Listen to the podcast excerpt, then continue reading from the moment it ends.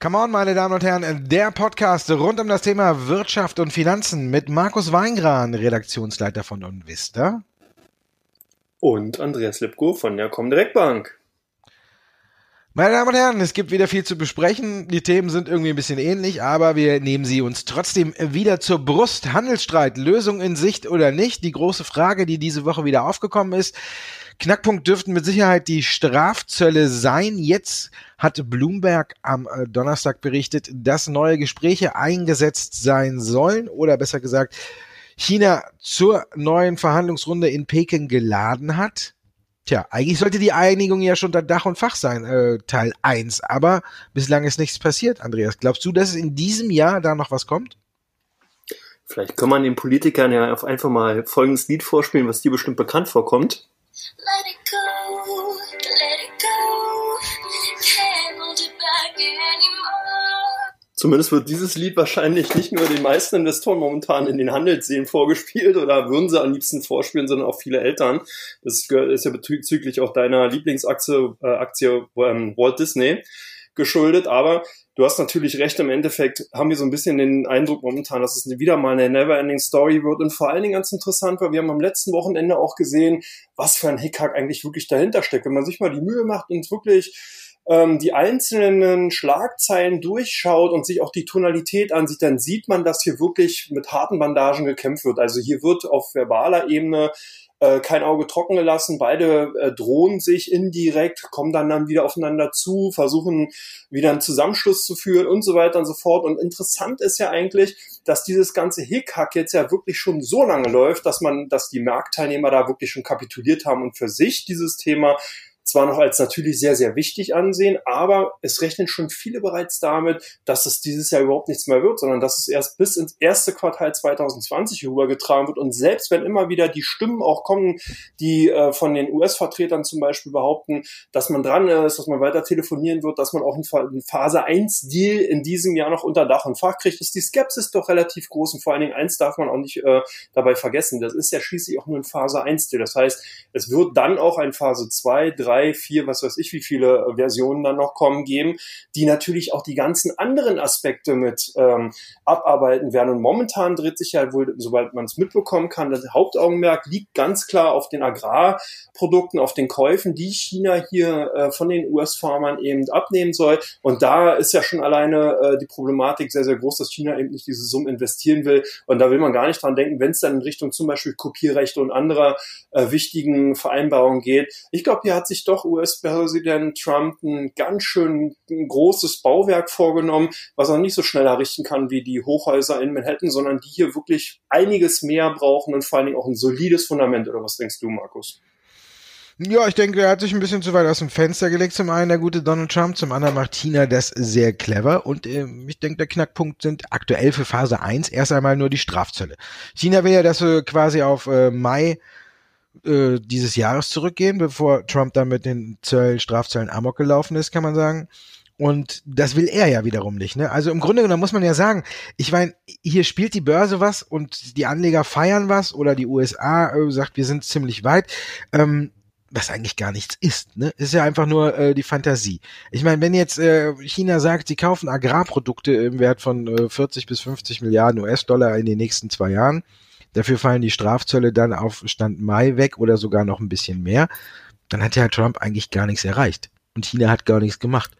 China kommt wieder zum ursprünglichen äh, Kauf von Agrarprodukten zurück, den sie jetzt eingestellt haben, um äh, Trump unter Druck zu setzen.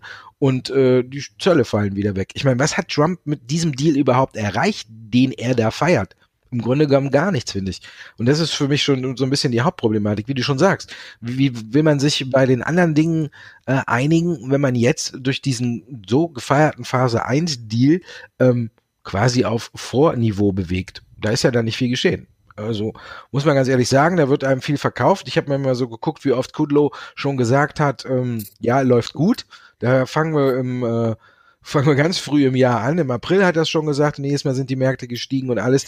Und wenn man jetzt guckt, wie viel der Dow zugelegt hat, ich habe mal geguckt, am Anfang des Handelsstreits äh, standen wir äh, locker unter 28.000. Also wir haben ja schon fast 4.000 Punkte während dieser dieses fast zweijährigen Handelsstreit im Dow Jones zugelegt. Also von daher, wie du sagst, die Anleger äh, nehmen es zur Kenntnis, mal geht's runter, mal geht's rauf. Unterm Strich muss man sagen, jetzt aber seit zwei Jahren trotzdem weiter rauf und Trump hat damit nichts erreicht und jetzt kam ja auch noch ein Tweet Anfang der Woche von einer CNBC-Mitarbeiterin aus China, die ja meine Lieblingswörter gebraucht hat, mit der Sache vertraute Personen und die hat ja gesagt, dass China sogar überlegt, ähm, erstmal das Impeachment-Verfahren abzuwarten, falls es denn kommen sollte und dann vielleicht auch noch die Wahl.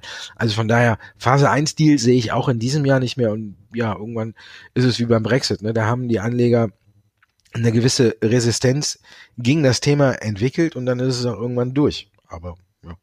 Also von daher muss man sagen, Trump feiert sich hier für gar nichts und äh, deswegen konnte er auch am Farmers Day ein bisschen die Klappe aufreißen. Unterm Strich, finde ich, gelingt ihm da gar nichts. Und wenn die sich überhaupt nicht einigen können, ne, da gibt's ja immer noch den Kollegen hier.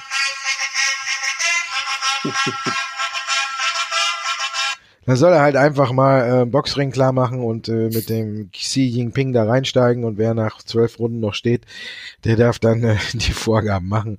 Aber so auf lange Dauer, glaube ich, ja, weiß ich nicht. Da passiert jetzt in diesem Jahr nicht viel und dann müssen wir mal gucken, wie die Märkte jetzt darauf reagieren. Jetzt ist ja wieder ein bisschen mehr Hoffnung, weil ja angeblich vor Thanksgiving nochmal neu verhandelt werden soll. Ich weiß es nicht. Neu verhandelt werden soll auch die äh, Zinspolitik oder besser gesagt die Finanzpolitik der EZB. Christine Lagarde, der neue Wonder Woman äh, der Finanzbranche, hat heute äh, ihre erste Rede gehalten und hat eine Überprüfung und alles angekündigt. Meinst du, die reißt das Ruder vom Draghi jetzt direkt ganz blitzschnell wieder rum? Nee, das glaube ich nicht, Markus, 100% nicht. Lagarde ist ja äh, im Endeffekt auch schon dafür bekannt, dass sie wirklich eine Verfechterin der expansiven Geldpolitik ist und bleibt und dass man hier keine großen Überraschungen erwarten kann. Ich glaube, dass diese Überprüfung natürlich auch zum geschickten Zeitpunkt äh, avisiert wird, weil man ja eben gerade mit der Übernahme des Steuers, also eben genau mit diesem Machtwechsel eben an der obersten Spitze der EZB einfach die Möglichkeit hat, auch immer wieder der Kritik entgegenzutreten, die ja gerade auch von Politik und aus der Wirtschaft, natürlich auch von den Banken immer lauter wird, dass man eben der Meinung ist und äh, hier auch ein sehr, sehr starken Gegner eben äh, gegen die aktuelle äh, Zins- und Geldmarktpolitik der EZB sieht, dass man eben der Meinung ist, dass die, dass die expansive Geldpolitik und die niedrigen Zinsen, die, Minus-Negativzinsen eigentlich überhaupt keine äh, Wirkung mehr auf die Realwirtschaft haben. Ganz im Gegenteil, sogar schädlich für einige Länder derweil geworden ist. Und deswegen äh, ist natürlich klar, dass Lagarde das jetzt aufnehmen kann, jetzt hier eine Überprüfung von den, und man weiß ja auch gerade bei staatlichen Behörden, können so eine Überprüfung einige Tage, Wochen, Monate in Anspruch nehmen. Also von daher vielleicht ist auch so ein Stück weit auch ein, Handshake oder ein Hände ausreichen in Richtung äh, der Kritiker, dass man sagt, ja, ich habe eure Kritik gehört, wir überprüfen diese Tatsache, aber ich sehe jetzt vorerst keinen großen Trendwechsel, weil eben auch die Situation in Europa einfach viel zu heterogen ist. Man hat hier ein viel zu starkes Spannungsfeld zwischen den äh, gut positionierten äh, Industrienationen und den eher schwächeren, den Peripheriestaaten, die hier eigentlich ja unter einer höheren Zinslast einfach ächzen würden. Und hier braucht man gar nicht so weit gucken, Italien, Spanien oder Griechenland, die würden ein höheres Zinsniveau kaum mehr ertragen können. Und wenn man sich auch zum Beispiel die Staatsanleihen eben ansieht, die ja selbst von diesen Ländern teilweise wieder auf Nullzinsniveau runtergegangen ist, also Anleger, Käufer, die Staatsanleihen von diesen Ländern kaufen, bekommen sozusagen keine Renditen, keine Zinsen mehr und schenken sozusagen dem Staat oder über, schenken nicht, aber überlassen dem, dem Staat äh, ihre Gelder zinslos und das sind schon Bewegungen oder beziehungsweise Tendenzen, die sehe ich schon sehr, sehr argwöhnig oder was denkst du darüber? Ja, muss man mal eigentlich abwarten. Ich glaube auch nicht, dass äh, unsere neue EZB-Präsidentin äh, irgendwie jetzt großartig das Ruder rumreißt, hat sie ja auch gesagt, äh, durch die Blume, ähm, dass sie eine sehr lockere Geldpolitik äh, auf absehbare Zeit für nötig hält. Also von daher gucken wir mal, ob sie noch sogar eins oben drauflegen kann. Aber viel Platz hat sie da ja auch nicht mehr, außer sie nimmt den berühmten Ben Bernanke Helikopter, fliegt über Europa und schmeißt ein bisschen Geld unter das Volk. Da muss man mal abwarten. Im Grunde genommen hat sie nicht viel anderes gesagt, als äh, eben äh, Draghi die Politik aufgefordert, mitzuziehen, ein stärkeres Europa, ein gemeinsames Europa. Na gut, jetzt äh, auf einer Antrittsrede auch direkt in die Vollen zu gehen, ist vielleicht auch äh, der falsche Weg. Mal gucken, wie es weitergeht. Also ich bin da auch ein bisschen skeptisch, aber wir müssen abwarten. Vielleicht wacht ja irgendwann mal einer bei der EZB auf und aber selbst Weidmann hat ja jetzt heute auch gesagt, eine lockere Geldpolitik bleibt angemessen. Also auch der schwenkt ja jetzt ein bisschen um. Ich weiß nicht, wie, äh, tja, ich weiß nicht, was los ist. Vielleicht haben die alle zu viel Geld. Ich hab's nicht, aber ich hab, äh, bin da immer noch sehr skeptisch. Für mich ist zu viel Geld im Markt. Das sieht man auch an den Märkten, die einfach äh, laufen, laufen, laufen. Äh, weiß ich nicht, vor zehn Jahren bei so einer Problematik äh, wären die Märkte keinen Millimeter von der Stelle gekommen. Eher das Gegenteil wäre der Fall gewesen. Und ähm, ja, jetzt legen sie halt zu wie Bolle und äh, obwohl eigentlich alles nicht gelöst ist. Also von daher, äh, ja, kann ich nur meinen, äh, anderen, meinen Lieblingssatz in dieser Phase sagen, es bringt nichts, sich gegen den Markt zu stemmen. Das hat keinen Sinn. Obwohl man eigentlich anderer Meinung ist und obwohl jeder normal Denkende auch sagen müsste, äh, so kann es nicht weitergehen, irgendwann kommt ein großer Knall. Aber bis der Knall kommt, muss man mit den Märkten gehen und dann darf man sich danach auch nicht beschweren, wenn es geknallt hat. So, jetzt sind wir nämlich dann beim DAX. Der kommt ja wieder nicht so richtig aus dem Quark. Überall in den USA haben wir neue äh, All-Time-Highs gesehen. Nur unser Freund äh, aus Frankfurt, der deutsche Leitindex, der will kein neues Allzeithoch. Sind wir einfach zu vorsichtig? Markus, ich denke eigentlich für die ganze Gesamtsituation oder für die Gesamtsituation insgesamt hält sich der DAX gut. Er zeigt eine ordentliche relative Stärke, auch gerade so in den letzten Tagen, wo es dann immer wieder auch ein bisschen schwieriger wurde rund um das Thema eben Handelskonflikt, rund um das Thema Strafzölle äh, in Richtung EU. Ähm, finde ich eigentlich, dass er sich ganz gut hält. Und man sieht ja auch schön im Euro-US-Dollar, dass eigentlich hier Kapitalabflüsse gerade von institutioneller Seite in den letzten Wochen dann nochmal zugenommen haben. Also man hatte hier wirklich noch einen weiteren ganz, ganz klare Abschwächung vom Euro gesehen in Richtung US-Dollar, also oder zugunsten des US-Dollars, der eine sehr, sehr hohe Stärke erreicht hat.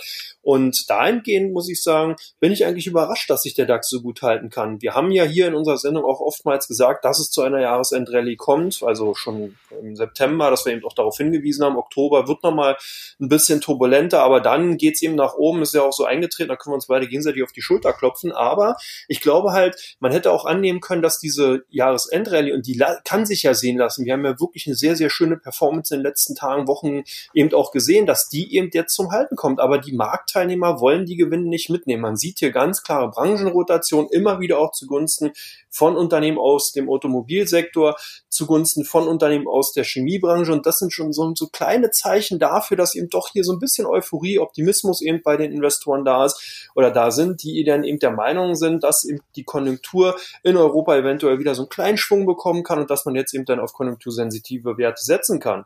Ist aber nur eine Meinung. Wie ist deine Meinung?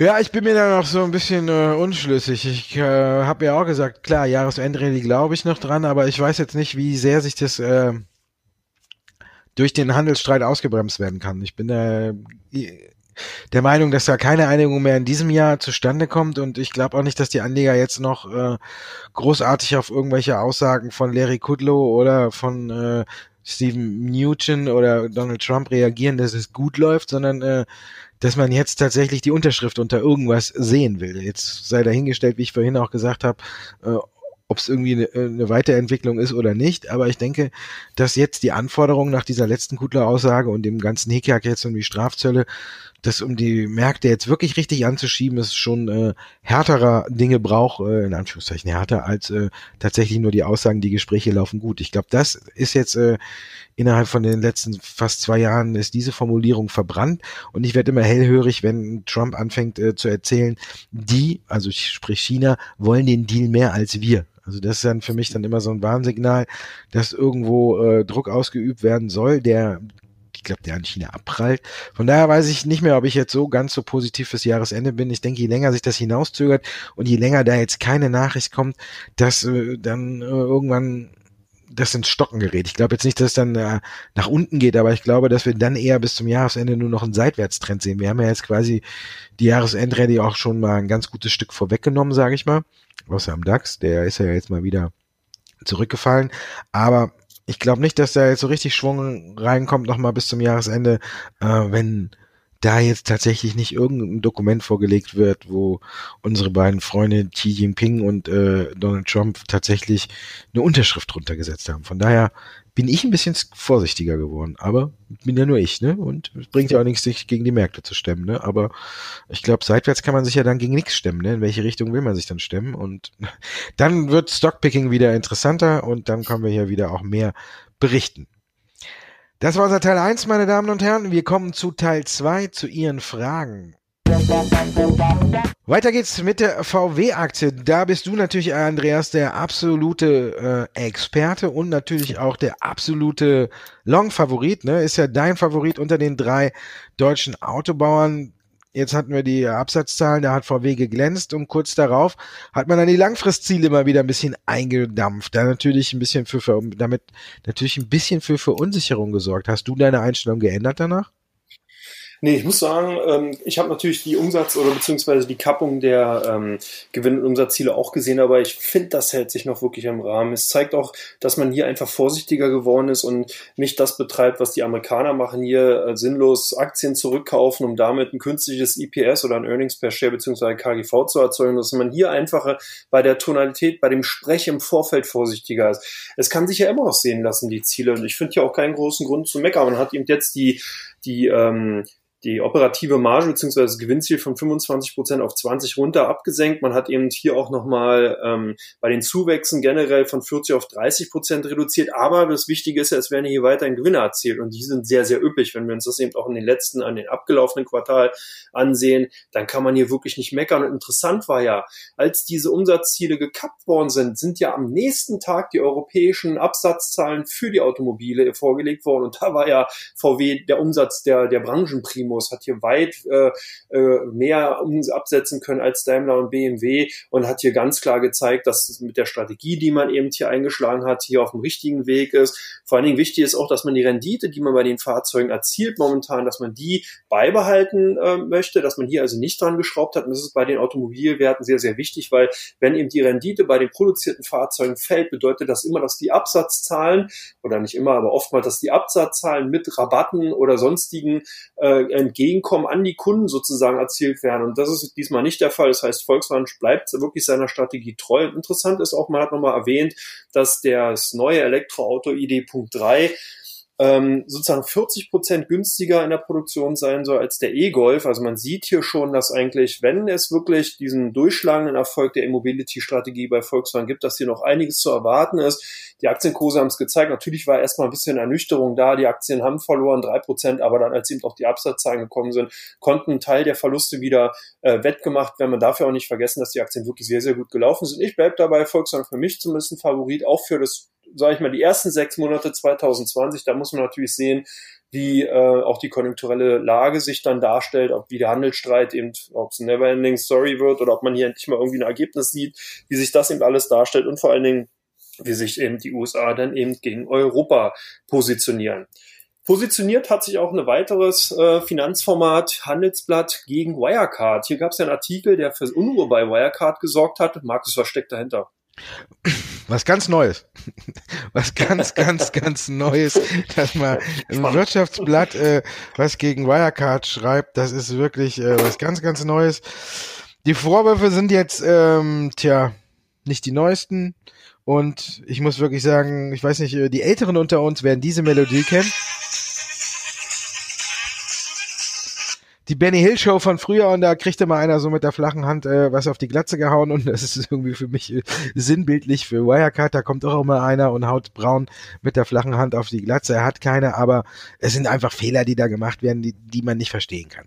Äh, das Handelsblatt hat hier jetzt nicht was wirklich Neues ausgegraben oder sagen wir mal so, was nicht Neues, es wurde ausgegraben, aber es war auch bei Wirecard bekannt. Und da stellt sich dann für mich die Frage, ähm, warum wurde das dann nicht gesagt. Natürlich ist das was, was die Anleger verschreckt, wenn jetzt äh, so eine riesen Überschrift in den Medien steht, äh, Bilanz äh, von äh, Tochter aus Singapur nicht äh, testiert, hat kein Testat erhalten oder wie dramatisch man es auch formulieren muss, dann ist ja klar, dass äh, die Anleger erstmal beunruhigt sind. Und natürlich bei Wirecard viele ohne richtig zu lesen, vielleicht ohne richtig zu überlegen oder ohne irgendwas zu machen, aufs Verkaufsknöpfchen drücken, weil die Reaktion natürlich bei Wirecard äh, schnell fluchtartige Bewegungen auslösen. Und dann frage ich mich, wenn ich als Unternehmen sowas weiß und danach kommt dann quasi so ein äh, lapidarer Kommentar, ja, Singapur ist klein, Testat liegt tatsächlich nicht vor,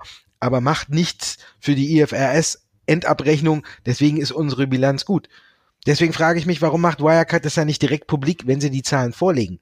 Da nimmt man ja schon den anderen den Wind aus dem Segel. Aber so muss man sagen, ähm, ja, bleibt immer noch ein bisschen dilettantisch, wie Wirecard mit manchen Dingen umgeht. Und da muss man tatsächlich sagen, da muss man sich dann auch nicht wundern, wenn die Aktie nicht aus dem Hebel kommt oder aus dem Quark. Und jetzt sind wir wieder unter 120 Euro. Natürlich gibt's viele, die jetzt wieder sagen, hervorragend, ich konnte wieder günstig nachkaufen. Ja, in zwei, drei, vier, fünf Jahren vielleicht tatsächlich. Aber wer weiß, wie viele Artikel bis dahin nochmal kommen, wie viel da immer noch ausgegraben wird. Also ich kann nur immer noch nichts erkennen von dieser versprochenen größeren Transparenz. Eher das Gegenteil ist der Fall. Eben schon wieder taucht was auf, was auch bei Wirecard bekannt war und was man so den Fadenbeigeschmack hinterlässt. Ja gut, könnte für Unruhe sorgen, aber lassen wir mal unter den Tisch fallen, wird schon keiner finden. Handelsblatt hat's jetzt gefunden. Sehen wir, Aktie ist ja wieder, wieder unter Druck und jetzt kann wieder jeder nach seinem persönlichen Risikogeschmack entscheiden, was er mit dem Wert macht. Der ist abgestürzt um die 7, 8 Prozent. Jetzt erholt er sich gegen Ende der Woche wieder so ein bisschen, aber auch noch nicht eben über 120 Euro, wo man sagt, wo so ein bisschen äh, der Widerstand ist. Von daher, ich glaube, bei Wirecard muss man jetzt einen ganz, ganz langen Atem mitbringen. Wenn man den nicht hat, sollte man vielleicht gucken, ob man sein Geld tatsächlich irgendwo anders investiert. Apple, die laufen dafür. Die laufen, laufen, laufen, laufen. Und jetzt hat äh, Trump auch noch gesagt, äh, naja, wenn man jetzt mit, vergleicht mit Konkurrent Samsung, der leidet nicht unter Zöllen oder unter Strafzöllen, vielleicht müssen wir bei Apple da auch was machen. Ist das für dich ein neuer Treiber? Naja, zumindest zeigt es eben auch, wie wichtig Apple für die US-Wirtschaft ist. Und man hat ja hier auch lesen oder beziehungsweise dann eben wahrnehmen können, dass ja Apple auch vorher schon den Antrag zur äh, Zollfreiheit beziehungsweise eben Freistellung von den Zusatzzellen, äh, Zöllen für die Apple Watch, iMac Computer und iPhone Bauteile eben äh, beantragt hatte. Also vielleicht hat Trump hier einfach so ein bisschen mal die Flucht nach vorne angetreten, hat eben gesehen, oh okay, hier könnte ich dem einen oder anderen wichtigen US-Unternehmen doch zu sehr schaden. Deswegen stelle ich mich jetzt einfach hin und werde das ganz populistisch verkünden, dass eben hier für die US-Regierung eben die Nöten und Sorgen eben bei diesen großen Technologieunternehmen eben erkannt hat und dass man eben hier dann eben Zollerleichterungen in Aussicht stellt. Aber es war ja auch eigentlich abzusehen. Wir hatten uns auch darüber immer wieder unterhalten. Mittlerweile kann man ja schon fast sagen, vergangenen Jahr, so lange ist ja dieses Handelskonfliktthema bereits da, waren immer wieder Spekulationen beziehungsweise auch Tatsachen einfach vorhanden, dass Apple von diesen Strafzöllen oder beziehungsweise die Bauteile für Apple eben ausgenommen wird. Und das ist für mich keine große Überraschung. Ich glaube eher, dass es ein Transparenz Transparenz machen ist, dass man jetzt eben und auch ein Stück weit eben versucht, da so ein, so ein Inlandsgebiet, äh, Inlandsgewinn zu ähm, erreichen und den halt einfach äh, medienwirksam ausschlachtet. Medienwirksam ausgeschlachtet hat Tesla auch den neuen Cybertruck. Ähm, kommen hier jetzt ganz neue Vorfahrtsregeln auf die Autofahrer zu? Also das heißt, wer den Cybertruck fährt, hat dann für immer Vorfahrt, Markus? Oder was muss man sich darunter vorstellen? Ich habe keine Ahnung. Ich kann es dir nicht sagen. Also Wahnsinn, Wahnsinn, Wahnsinn. Ich habe mir dreimal die Augen gerieben, als ich den Wagen heute früh gesehen habe. Ich war leider gestern ein bisschen früher im Bett, habe heute früh die äh, Präsentationsmitteilung gesehen, dann habe ich mir den Wagen angeguckt und dann habe ich gedacht, Entschuldigung, bin ich schon wach? Schlafe ich noch? Träume ich noch? Und als erstes kam mir der Gedanke, cooles Auto für eine Neuauflage des Films äh, Zurück in die Zukunft Teil 4. Da habe ich gedacht, das sieht so ein bisschen aus wie der DeLorean oder ist, ist natürlich Geschmackssache. Ne? Ich habe äh, jetzt äh, schon auch äh, woanders hämische Kommentare dafür ge ge geerntet, dass ich geschrieben habe, äh, für mich ist es fast schon ein PR-Gag, der Wagen. Ne? Also ich habe einen geilen Tweet gelesen. Über in Twitter macht man über, oder über Twitter macht man sich gibt es auch viele, die so denken wie ich und die sich über den Wagen äh, so ein bisschen lustig machen. Und den geilsten Tweet, den ich wirklich gelesen habe, war ähm, sieht aus ähm, wie ein Modell vom Hammer für jemanden, der den Handel mit Bitcoin verstanden hat. also fand ich sehr gut. da musste ja. ich wirklich sehr schmunzeln. Äh, Ich finde den Grotten hässlich, den Wagen. Ich weiß nicht, wie viele Bestellungen da eingehen werden. Ich habe keine Ahnung. Natürlich bin ich nicht das Maß aller Dinge und äh, aber man sieht es auch in der Reaktion am Kurs. Also vorbörslich ist, ist die Aktion fast äh, drei äh, Prozent äh, nach unten gegangen. Ich glaube, das heißt auch vielen Anlegern gefällt dieses futuristische Modell eigentlich nicht. Ich habe dann auch nochmal nachrecherchiert, ob es vielleicht die Rakete ist, mit der äh, Musk äh, zum Mars fliegen will, aber war es auch nicht. Es war tatsächlich der Cybertruck. Vielleicht sollte er den jetzt auch erstmal vorschießen. Der hat ja schon ein Auto ins in, in Raum geschossen. Vielleicht sollte er jetzt den auch noch auf den Mars schießen, damit er auch direkt ein Auto da hat, wenn er da ist. Also mir gefällt das Ding überhaupt nicht. Ich weiß auch nicht, ob, ob das tatsächlich jetzt der große Angriff ist auf äh, die Pickup-Branche in Amerika. Man weiß ja tatsächlich, dass, dass die wichtigste Branche ist in den USA. Da werden die meisten Autos verkauft. Pickup Trucks sind des Amerikaners liebstes Auto und dann kommt er mit so einem Ding um die Ecke. Wenn ich da jetzt den Rivian, den Konkurrenten sehe, der hat ja für mich schon äh, weitaus attraktivere Lösungen im Bereich äh, Batterietrucks oder Pickups. Und da muss ich ganz ehrlich sagen, also da ist ja Trump für äh, Trump sage ich schon, Musk für mich äh, weit, weit, weit über das Ziel hinausgeschossen. Ich glaube, für so eine futuristische Version ist auch in Amerika noch keiner auf dem Markt so, so wirklich bereit. Also von daher muss man nur abwarten. Ähm, dauert ja auch immer, bis Tesla so ein neues Fahrzeug in die Serienproduktion bekommt. Gerade ist man ja erstmal dabei, äh, die Serienproduktion für das Model Y äh, aufzubauen und äh, an den Start zu bringen. Und vielleicht flüstert dem Musk ja bis dahin noch mal einer ins Ohr. Äh, bei dem Cybertruck, da sollten wir vielleicht doch noch mal ein Stück weit zur Normalität zurückkehren. Es gab ja auch Videos, wie schnell und toll er ist. Mag ja alles sein, aber ja, unterm Strich, am Ende des Tages muss einem Auto gefallen.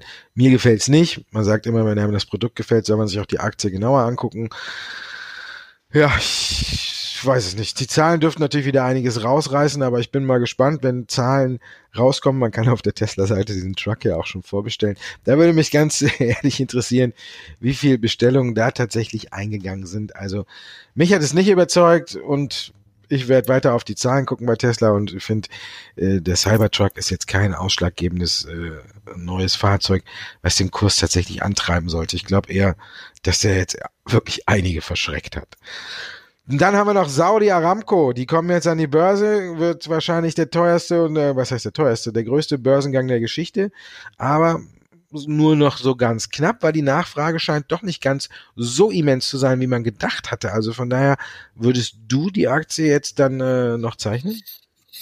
Na, vielleicht vorweg, formell, formell gesehen wird es sehr, sehr schwierig, wenn man als deutscher Anleger die Aktien zeichnen möchte. Ist quasi fast, wenn man sagen will, unmöglich. Man müsste als Anleger direkt ein Bankkonto und ein Aktiendepot in Saudi-Arabien haben, um die Aktien zeichnen zu können. Vielleicht versucht ja noch die eine oder andere Bank hier etwas zu ermöglichen. Aber bisher, sage ich mal, wird es dann eher schwierig sein. Wenn die Aktien dann an die Börse, äh, also auch an den anderen etablierten Börsenplätzen gehandelt werden, über zum Beispiel Zweit- oder ein Dual-Listing in dem jeweiligen Freiverkehr, dann äh, kann man sich natürlich überlegen, die Aktie zu kaufen. Und hier muss man ganz klar mehrere Differenzierungen vornehmen. Zum einen, wenn man halt ein Value-Investor ist, der ethisch, moralisch äh, hier mal alles außen vor lässt, dann sind die Aktien zumindest auf Sicht von vier bis fünf Jahren vielleicht ganz interessant. Das Unternehmen macht wirklich extrem hohe Nettogewinne. Man ist, hat hier eine Monopolstellung ich erwarte, dass man hier auch eine dementsprechend bei der Dividendenpolitik eben auch äh, einiges erwarten kann, weil ja eben nach wie vor die saudischen, ähm, äh, der saudische Staat hier der größte Aktionär bleiben soll. Du hast gesagt, das ist ein gigantischer Börsengang, 1,5 bis 1,7 Billionen Dollar äh, ist das ist die Gesamtkapitalisierung und 0,5 Prozent der Aktien werden im Endeffekt dann auch insgesamt nur an Privatanleger verkauft. Also das wäre dann als Value Investor interessant, hat man ethisch-moralische äh, Vorstellungen mit und will halt Nachhaltigkeit bei seinen Investments haben, dann sollte man bei Saudi Aramco nicht nur von umweltpolitisch, sondern eben auch von den binnenpolitischen Problemen in Saudi-Arabien vielleicht einen Bogen machen. Growth-Investoren, die also hier wirklich auf Kursgewinne abzielen, denke ich mal, ist die Aktie uninteressant. Ähm, sie wird natürlich ein Basinvestment dahingehend darstellen für Energieträger äh, oder, die, oder Portfolios, die sich halt hier auf äh, fossile Brennstoffe eben mit fokussieren. Aber größere Kurszuwächse sehe ich da jetzt erstmal nicht. Dazu ist einfach die Fantasie in dem Sektor nicht mehr da und da muss sich auch die, das Unternehmen dann eben gegen die anderen Player eben auch natürlich messen und da sehe ich einfach keinen, keinen Vorteil. Da sehen wir keinen Vorteil, meine Damen und Herren. Deswegen lassen wir die Finger davon. Also ich habe es auch nicht. Ich will es auch nicht. Ich gucke auch nicht hin. Aber hingucken muss ich, ne? Müssen wir ja hier dann drüber reden. Kommen wir zu Teil drei. Da gucken wir nämlich dahin, wo unsere User hingucken und eure Anleger genauer hingucken. Die meistgehandelsten Werte der kommen direkt und die meistgesuchtesten Aktien bei OnVista. Ja, Werte ist dann wohl auch eben die falsche Formulierung gewesen, weil du haust direkt als erstes mal die griechischen Staatsanleihen raus. Sind die gesucht? Werden die verkauft? Kann man damit Geld machen?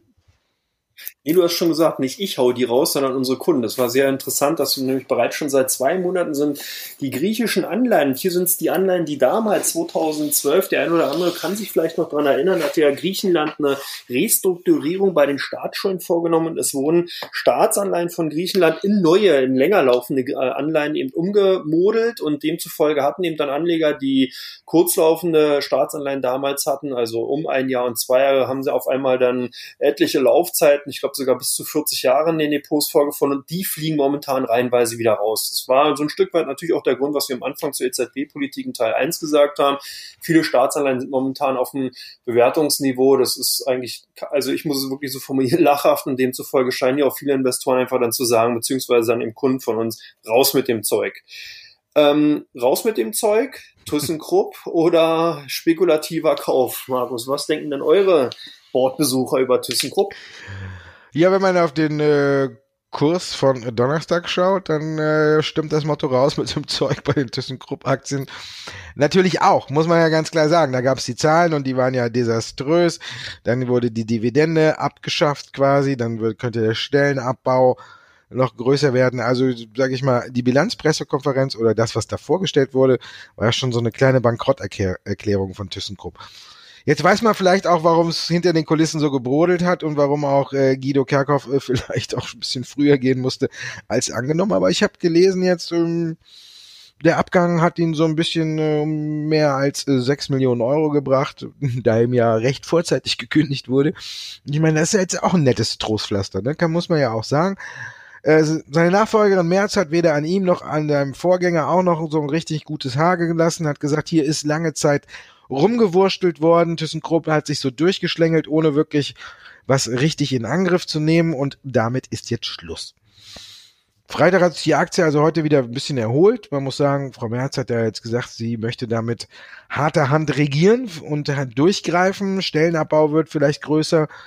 Das alles konnte man jetzt nachlesen. Die Aktie daraufhin wieder so ein bisschen mit einer Gegenbewegung, aber die ist, glaube ich, auch üblich, wenn eine Aktie um die 12 Prozent äh, abschmiert, dass da am nächsten Tag ein paar die Chance wittern.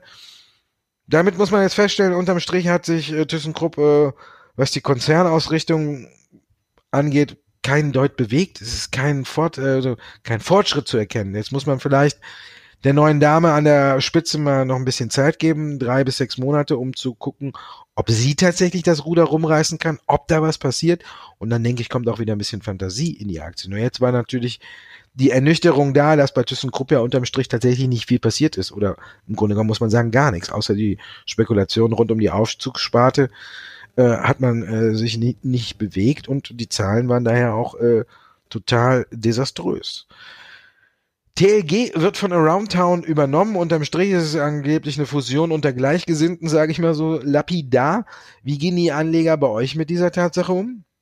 Ja, wir haben hier teilweise Käufe gesehen. Eben Around Town war ja auch schon mal äh, glaube ich, vor einigen Ausgaben auch schon mal hier bei uns in den Top äh, 3 drin vertreten. Jetzt wieder TLG, dahingehend auch als Vertreter. Es werden teilweise Gewinne mitgenommen, weil da so ein Stück weit die Fantasie jetzt raus ist. Sozusagen die Katze ist aus dem Sack gelassen worden. Man sieht jetzt, okay, beide Unternehmen gehen zusammen.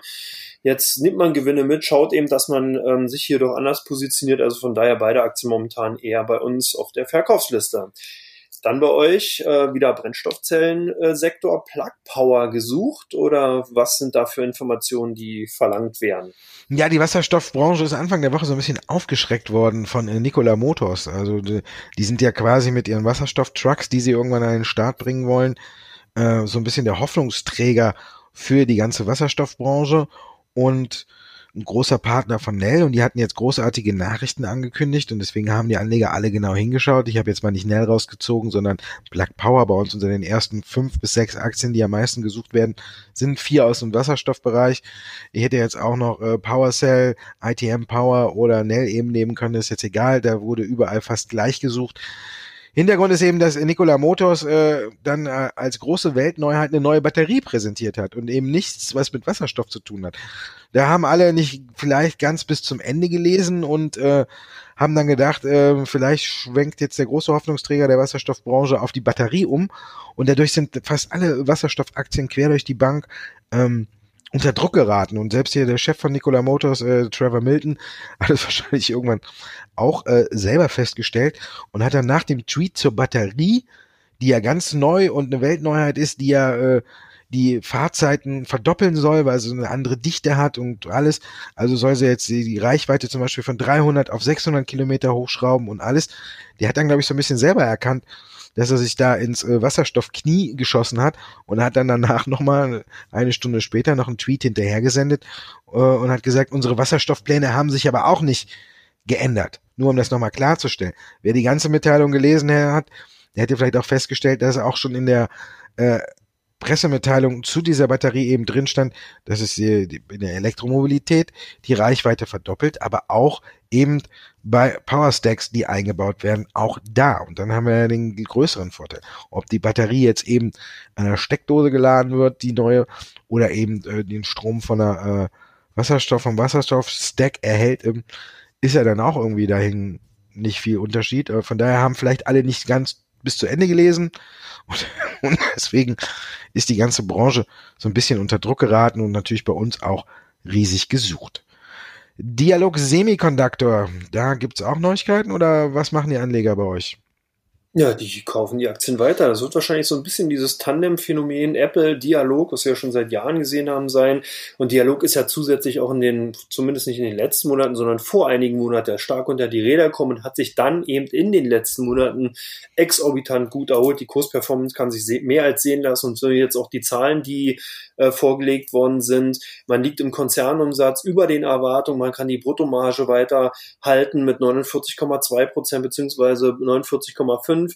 Ähm, man sieht halt auch im Betriebsergebnis, dass alles rund läuft. Man hat wirklich sehr, sehr viele Liquidität noch im Unternehmen. Also von daher, das scheint zu laufen. Unsere Aktionäre sind sogar weiterhin eher tendenziell auf der Kaufseite, was ich ganz interessant finde. Also hier reitet man wirklich den Bullen bei Dialog Semiconductor und demzufolge die Aktien dann eben auch hier bei uns mit unter den Top 10. Canopy Growth ist ja sprichwörtlich durch die Decke geschossen, zumindest die Aktienkurse. Sind denn die Aktien bzw. die Suchnachfragen bei euch ebenfalls mit äh, nach oben geschossen? ähm, ja, ähm, wenn du vom Bullenreiten sprichst, dann ist man ja zwei Tage vorher eben auch bei Canopy Growth von diesem Bullen äh, schlagartig runtergefallen, als die Zahlen kamen. Also für mich hat sich da nicht so viel getan, aber natürlich äh, haben die Anleger bei uns genauer hingeguckt, weil zum einen ist die Aktie nach den Zahlen auch zweistellig äh, abgestürzt, weil alles nicht gepasst hat, weil die Wachstumsraten nicht mehr passen, weil der alles rückläufig ist und dann ein paar Tage später ist die Aktie gerade mal wieder um hat sie diesen Rückschlag nach den Zahlen wieder so ein bisschen wettgemacht. Aber natürlich, einmal ging es zweistellig nach unten, einmal ging es zweistellig nach oben. Da werden die Leute natürlich aufmerksam. Fakt ist einfach, dass äh, die Cannabisbranche eine neue, soll ich jetzt Droge sagen, eine neue Fantasie braucht. Und die hat man anscheinend jetzt dann gefunden. Man hat lang genug gesucht. Die Zahlen haben nichts mehr hergegeben. Und dann hat man irgendwie jetzt Bernie Sanders ausgekramt, der ja für die Demokraten äh, als Präsidentschaftskandidat ins Rennen gehen will.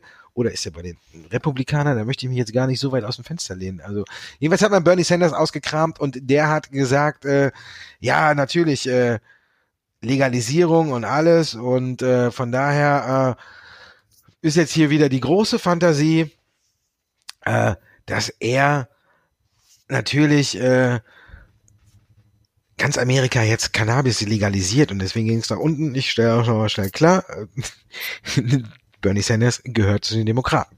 Und äh, ja, ich weiß nicht, ob das jetzt ein bisschen übertrieben ist. Ich glaube, dass das nicht so schnell kommt. Ich glaube, die Branche hat äh, sich über, überhoben, ist zu groß geworden. Die großen Unternehmen haben weiter immer viele kleine geschluckt. Und jetzt ist man halt so an der Grenze, wo so viel Cannabis produziert wird, äh, dass man es einfach gar nicht mehr an den Mann bringt, außer vielleicht die ganzen Staaten und ganz Kanada wäre auf einen Schlag high. Dann hätte man vielleicht wieder mehr Nachfrage. Aber da ich nicht glaube, dass das passieren wird und da ich auch noch nicht glaube, dass so schnell äh, in den USA eine Legalisierung kommt, ne, dann äh, deswegen weiß ich nicht, ob äh, ob das jetzt nicht ein bisschen übertrieben ist, was da gerade passiert und ob es da nicht wieder ein paar Rücksetzer bekommt. Also weiß nicht, wo die Fantasie jetzt herkommen soll. Äh, in Amerika darfst du auch nicht mal eine Flasche Bier quasi auf der Straße in der Hand halten, da muss äh, eine Papiertüte drum sein, aber dann sollst du dann mit dem Joint rumrennen können, irgendwie, das glaube ich dann irgendwie auch nicht. Also von daher, äh, weiß ich nicht, äh, in manchen Dingen ist ja Amerika dann doch ein bisschen prüde und irgendwie zurückhaltend und von daher glaube ich, dass das jetzt irgendwie ein bisschen übertrieben ist. Man hat irgendwas gebraucht, um äh, die Branche wieder ein bisschen zu beflügeln. Da kam dann so eine Aussage gerade mal recht und das hat die Aktien dann ein bisschen angetrieben. Ob das jetzt nachhaltig ist, weiß ich nicht. Also ich glaube es nicht. Also von daher wäre ich da nach wie vor sind es für mich hochriskante Aktien, wo die Zahlen nicht passen. Und nur weil jetzt irgendein Politiker sagt, wir könnten äh, Cannabis ja legalisieren, äh, glaube ich nicht, dass der Absatz dann äh, auch auf einmal wieder so anzieht, dass sich auch bei den Zahlen was ändert. Ich glaube eher, äh, dass zum Beispiel Aurora Cannabis, er hat ja auch schon gesagt, äh, wir stellen unsere Auslandsaktivitäten ein und alles. Also da wird schon an allen Ecken und Enden gespart. Und da sieht man dann auch, äh, dass es ein bisschen irgendwo brennt und nicht, dass jetzt äh, da irgendwelche noch großartige Wachstumsfantasie aufkommen könnte. Weil wenn der jetzt selbst an die Cannabis-Aktien oder die Cannabis-Konzerne, Konzerne darf man ja schon gar nicht sagen, Unternehmen nennen wir es mal, äh, anfangen zu sagen, wir müssen sparen, äh, nach dieser Welle, äh, dann, dann weiß man eigentlich, wie der Hase läuft. Also ich würde die Branche nach wie vor meiden und das war dann auch das Stichwort, jetzt dürfen uns unsere Zuhörer meiden, indem sie ja ans, am Ende angekommen sind. Dankeschön, Andreas. Jawohl. Danke dir, Markus. Tolle Sendung, tolle Themen. Perfekt. Wir sehen uns nächste Woche wieder. Bis dahin, Ihnen erfolgreiche Geschäfte an der Börse. Machen Sie es gut, liebe Zuhörerinnen und Zuhörer.